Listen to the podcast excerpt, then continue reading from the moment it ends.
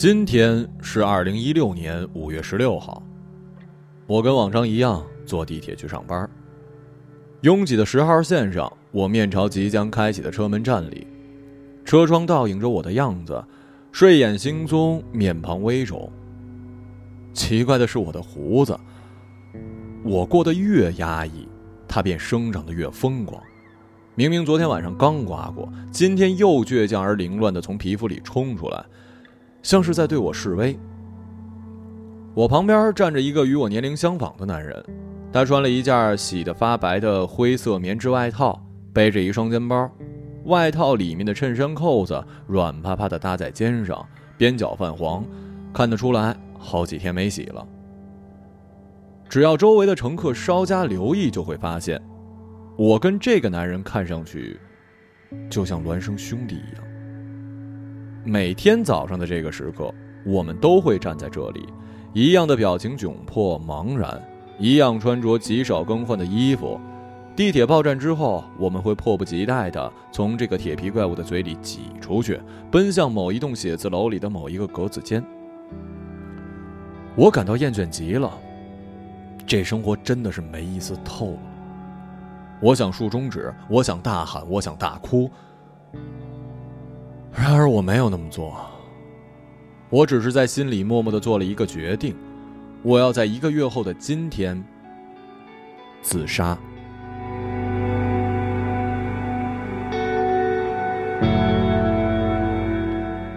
我并不仇恨这个世界，也谈不上喜欢他。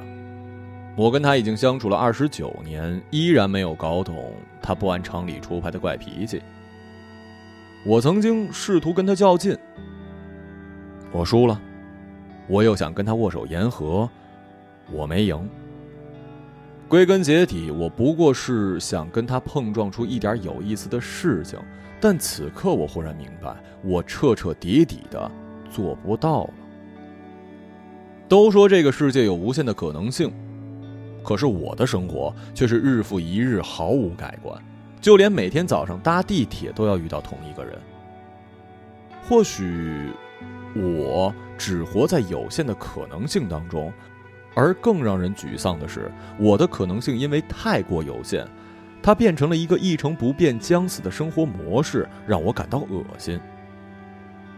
回头看，我二十九年的人生，好像是由心跳、呼吸、脑波组成的。我看不到自己留下过什么明显的痕迹，我确认不了我是在活着。我也不想这样活着。可是除了活着，我似乎又无法选择其他的存在状态。这个世界无趣到除了活着，就只剩下死去可选了。有人说，一生当中一定要有一次说走就走的旅行，对我而言，它就是一次说死就死的决定。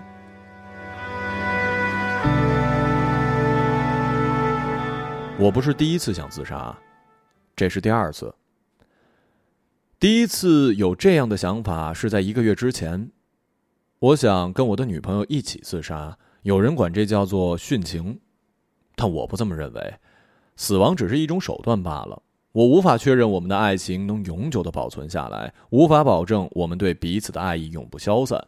唯有用死亡可以让这一切永恒。有这样想法的不止我一个。至少，小说《失乐园》里的九木和良子也做过同样的决定。跟他们一样，我和女朋友是婚外关系，只不过有家的那个人是他。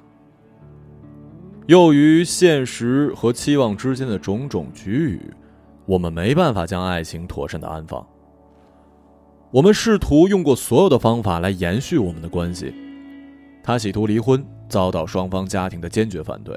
丈夫以剥夺她对孩子抚养权和探视权来威胁，孩子哭闹没完，就像是知道这个家庭正在走向解体似的，她被折磨的不堪，我心疼极了，也感到无助。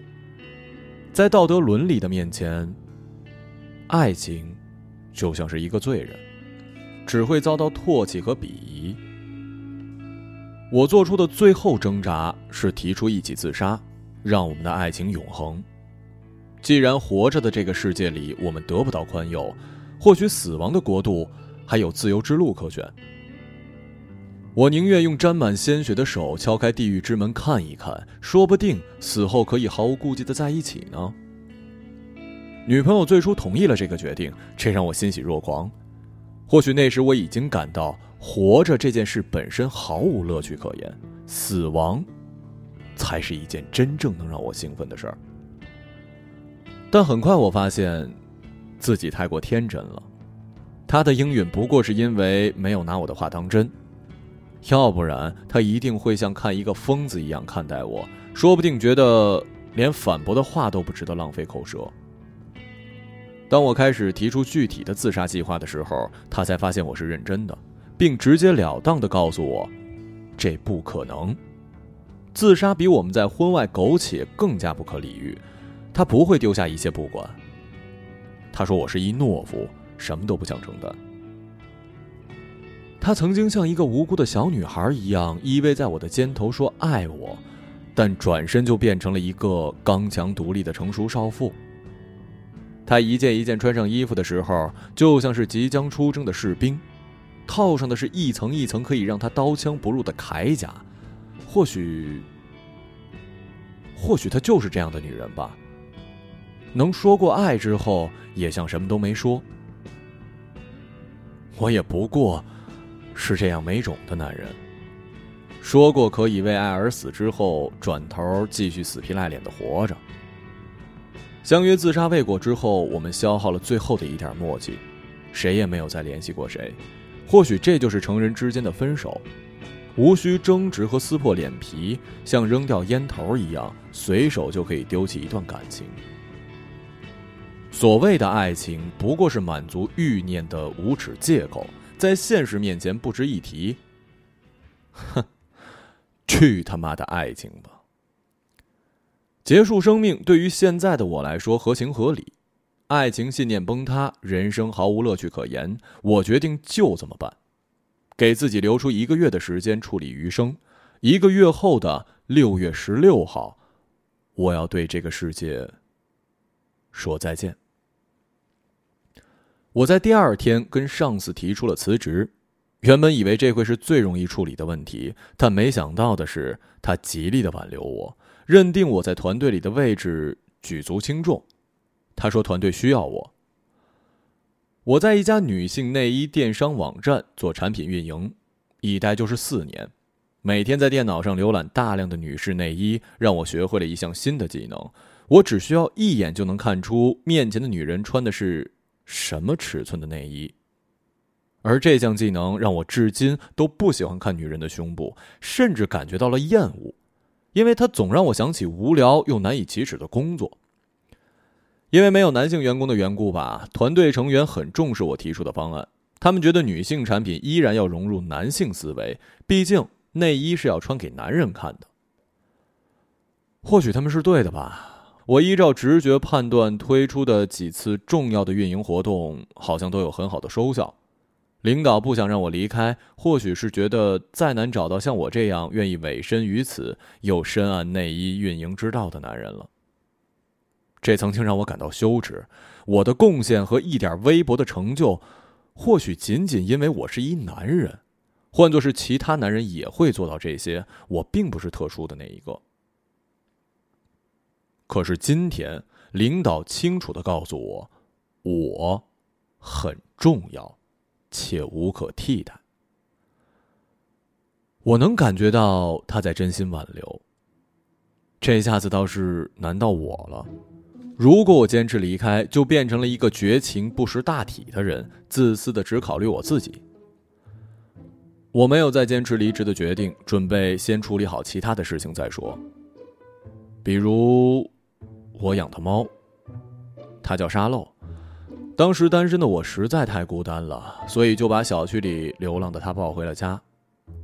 我在宠物论坛里找到了愿意收留它的人，是一个刚刚大学毕业的小姑娘。周日她来家里把沙漏接走。沙漏跟姑娘好像很投缘，姑娘抱它，它就安静的躺在她怀里，这让我有点嫉妒。我把沙漏常用的猫砂、玩具都收拾好，也把沙漏的一些习惯告诉他。他早上会在闹铃响之后扑到我的脸上，用爪子拍我，所以我从来没有因为赖床而迟到过。白天我会用摄像头看看他有没有在家里捣乱。要知道，我的那条时尚的破洞牛仔裤，其实是被沙漏咬的。晚上下班回家，他不会主动理我，但没过多久，发现我也不理他，就会跳到电脑前挡住屏幕，抗议我玩游戏或者是看片儿。真是个讨厌鬼啊！在姑娘的要求下，我还给她看了很多沙漏的小视频和照片儿。原来我们有那么多温馨的时刻，我差点都忘了。我正讲得起劲儿，姑娘打断了我：“这么可爱的猫咪，为什么要送人啊？”我能感觉到自己带着笑容的表情瞬间的冻结了。总不能说是因为我准备自杀吧？我只好模仿电影里的话：“因为我要去很远的地方。”可能以后不回来了。姑娘黯然神伤，低下头看着沙漏。那我尽力照顾好他吧，希望他跟我生活的时候像以前一样快乐。我以前没有养宠物的经验，想领养它是因为一个人住太孤单了，我需要个伴儿。将有一个新的主人，因为同样的理由带沙漏一起生活，我却没有意识到。在这四年里，沙漏的确给我的生活带来了很多的不同，而少了沙漏的屋子，显得那么的空旷。第二天我迟到了，闹铃响过之后，没有讨厌鬼来骚扰我，这种失落让我陷入了更沉重的难过里。或许从决定自杀的那天起，我已经在一点一点死去。要离开人世的第一步，就是学习告别。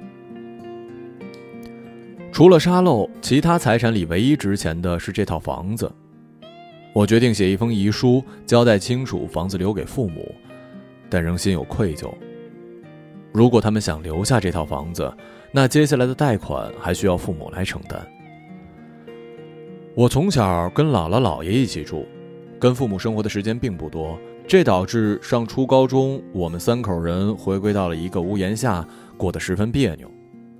父亲好像并不习惯我的存在，而我似乎也不懂如何跟他们相处。他们是夫妻，我却像是寄养在这里的外星人。我跟父母的相处模式表面看起来很平等，实际上却是生分。我们比其他亲戚都礼貌客套，是因为实在不懂得如何真正的走进彼此的生活。父母因为没能抚养我，心有愧疚。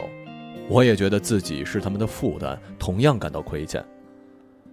好在上大学之后，我终于离开了家，选择住校，并很少回家过夜。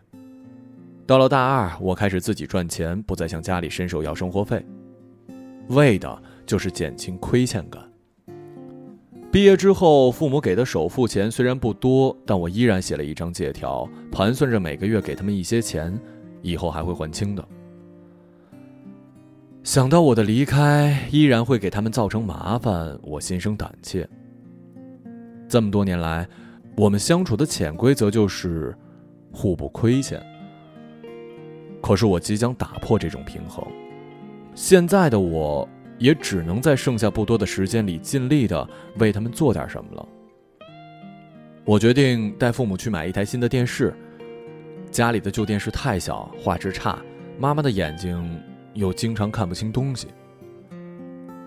去家电城的路上，我们前后排走着，我在背后看着他们的身影，心里不是滋味大概有很多年没跟父母一起外出了吧？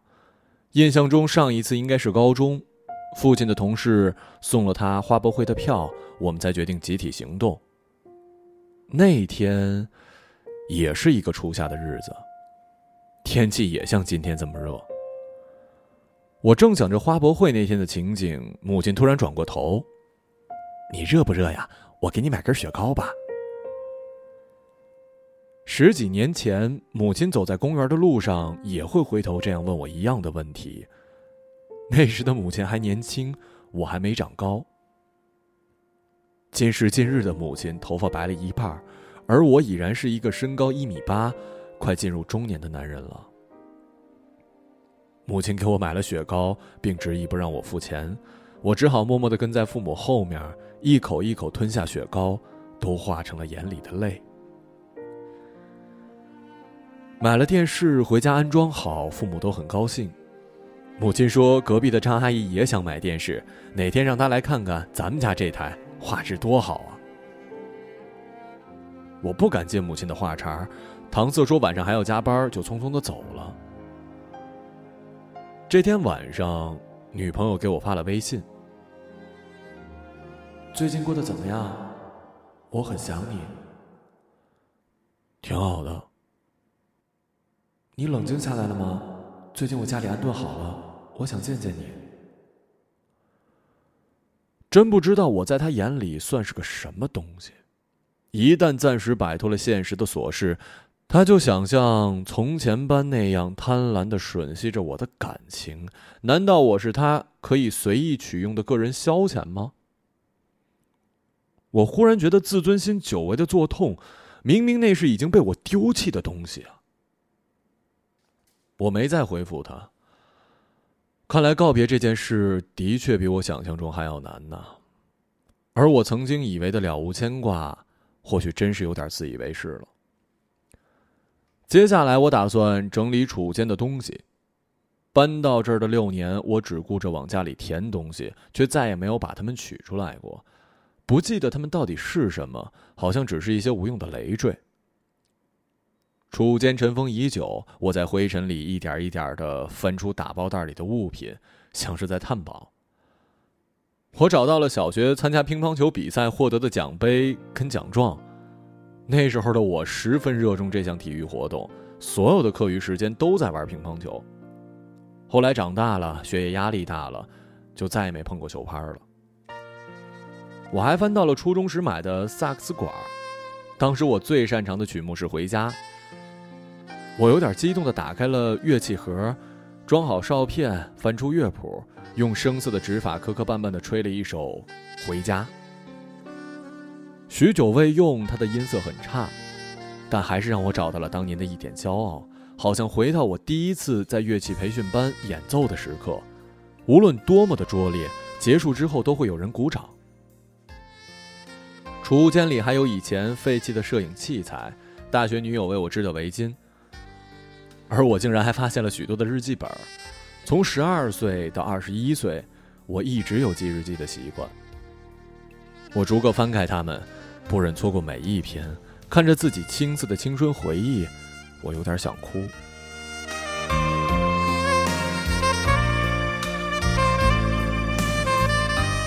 这段日子里，我的女朋友没完没了的联系我。我本来是个没什么社交的人，但现在每天微信、电话却响个不停，都是来自于那个不肯善罢甘休的女人。我实在没有心情听她诉说所谓的爱意，甚至感到了厌烦。你每天这样联系我不累吗？累啊，可是不联系你就不累了吗？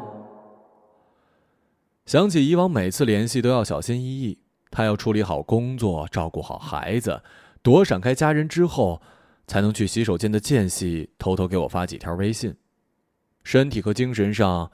一定早就疲惫不堪了吧？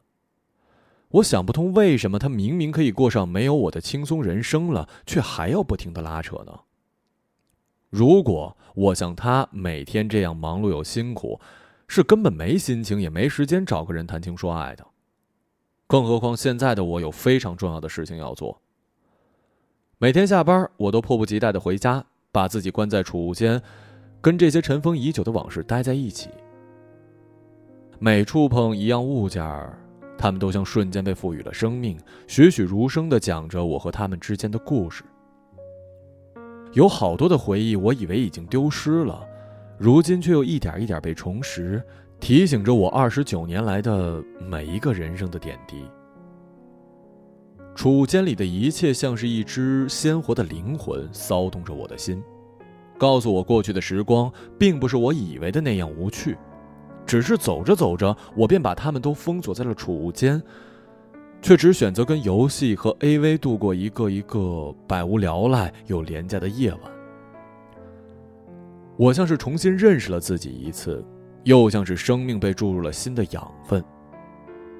在我决定自杀的第十八天，我的决心动摇了，好像冥冥之中，命运在向我传递着一些信号，告诉我近来体验到的无趣和无聊不过是一时的噪音而已。真实的人生里依然有许多的美好跟乐趣，是我自己用噪音掩盖了它们。而这十八天里，我才得以真正的、仔细的去倾听生命的信号。我决定处理好最后一个麻烦之后，重新开始生活。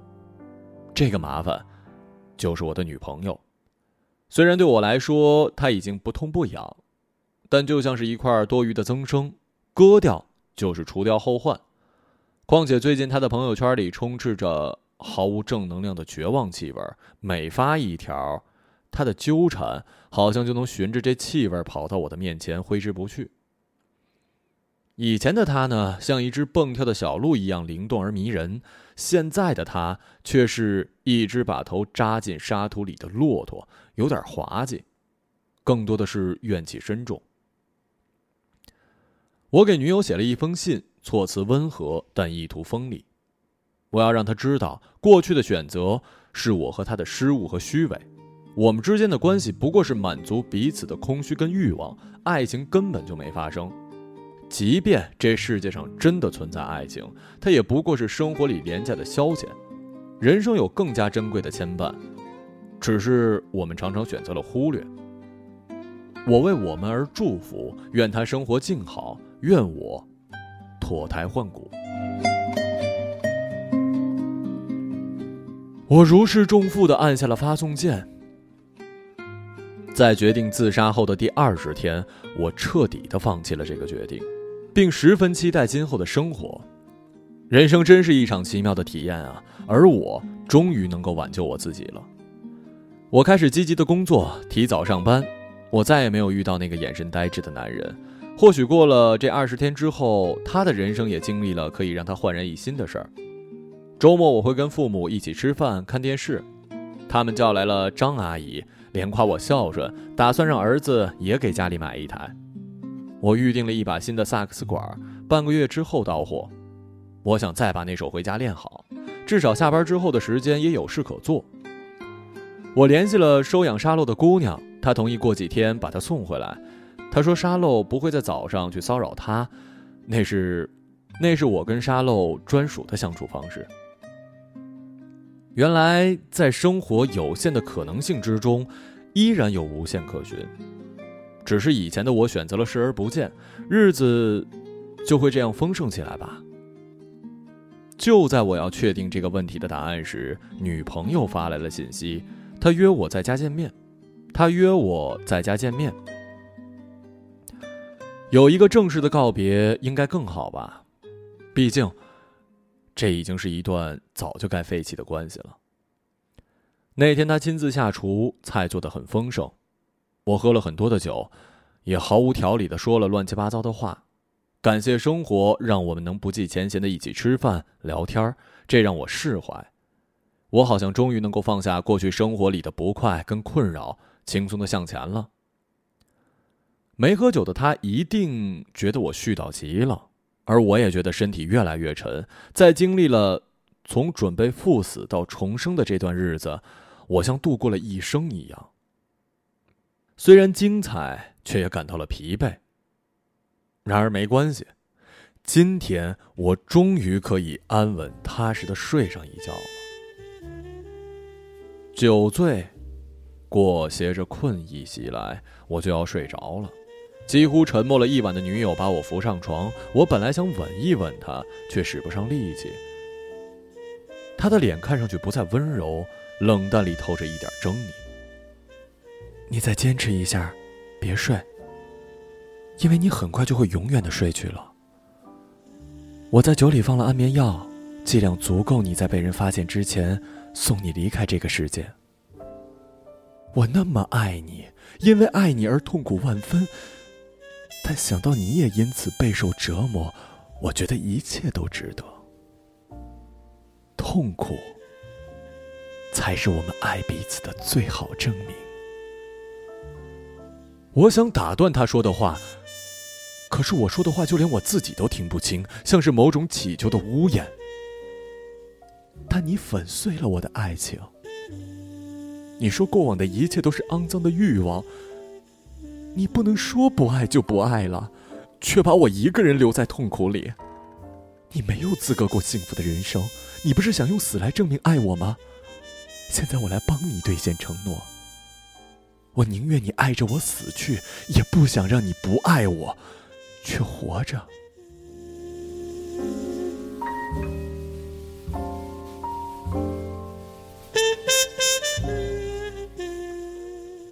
后面的话我听不清了，我只能感觉他用手轻轻的合上我的眼睛，他的指尖冰凉，仿佛有某种穿透力。我似乎能看到他的指尖抽出的缕缕细线，他们编织着时间。时间的这一端，是我自以为已经安抚好的过去，而另一头，是我曾经拼命想要抵达的彼岸。眼前这个当下，我终究还是败给了我不屑一顾的爱情。原来生活里的一点一滴、一分一秒，都安插着埋伏。他只等待愚笨的人们在某一刻倏然抖落和展开，然后自作聪明的恍然大悟。都说爱恨一念间，善恶一念间，生死一念间。殊不知，这一念之间早已包裹了千万重的伏笔，哪有什么一念之差？有的只是万念掩息，争鸣休止。该来的，他终于来了。屋子里的钟敲了十二下，现在是北京时间二零一六年的六月十六号。我还没来得及好好的和这个世界说再见呢。